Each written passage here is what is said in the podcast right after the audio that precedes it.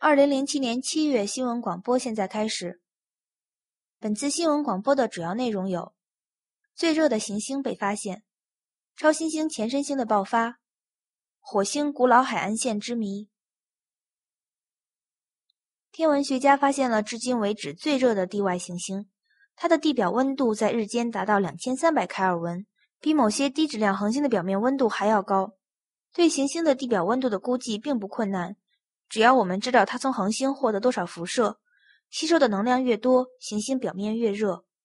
行星吸收的能量依赖于恒星辐射的能量、行星的轨道半径以及行星的表面反照率。结合观测数据和对行星表面反照率的估计，这颗名为 HD 幺四九零二六 b 行星表面温度被估计为一千四百开尔文。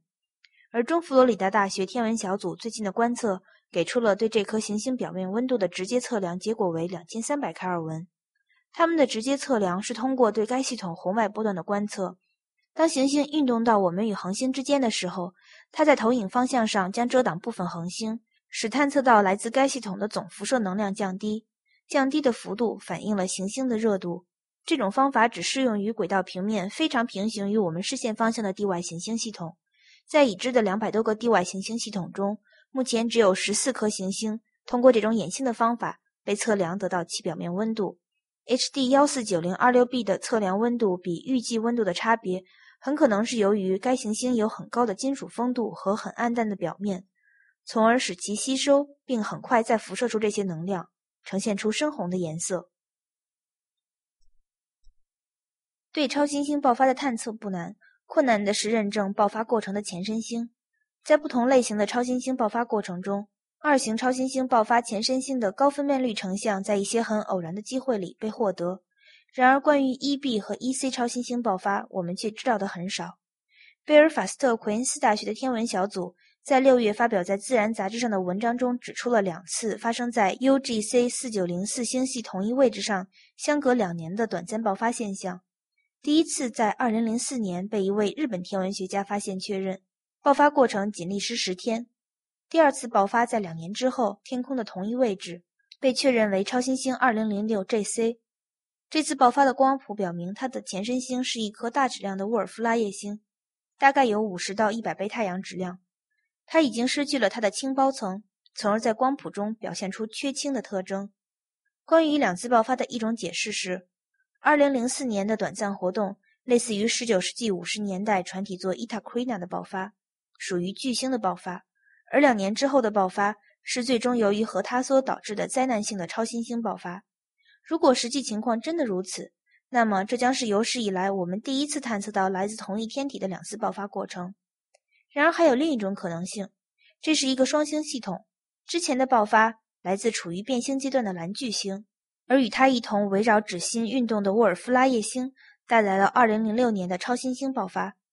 天文学家在 2006JC 爆发之后，继续研究它光度逐渐降低的变化规律，最终将解释 UGC 4904中同地不同时的两次爆发过程。在过去的几年中，若干次火星探测项目已经证明了火星表面液态水的存在。由火星轨道激光高度表 MOLA 绘制的火星地貌地图，向我们展示了半个火星表面的平均高度低于另外一半。高低区域的分界线被解释为火星表面的海岸线，它有可能曾包围着二十亿年前巨大的火星海洋。地球海洋的洋面代表着等引力式平面，在那里，地球的吸引力处处相同。对于海岸线假设的反对意见来源于上个世纪九十年代火星探测器对火星地表高度和引力式程度上的差别。在某些区域，等引力视线与海岸线的高度相差几公里。来自哈佛大学的小组证明了这一差别可能是火星极移的后果。火星表面极乐世界火山区的形成，可能曾导致了火星的磁极变化，从而带来了火星海岸线与等引力视线的差别。工作在太空中的望远镜可以摆脱地球大气层的干扰，获得更高空间分辨率的图像，而下一代高灵敏度天文望远镜将有可能建在月球上。与传统的固体镜面不同的是，月面望远镜可以采用液体镜面，在重力作用下，旋转的液体自然形成理想的抛物面，非常适合聚集光线的要求。与此同时，与固体镜面相比，液体镜面更轻，更容易建造。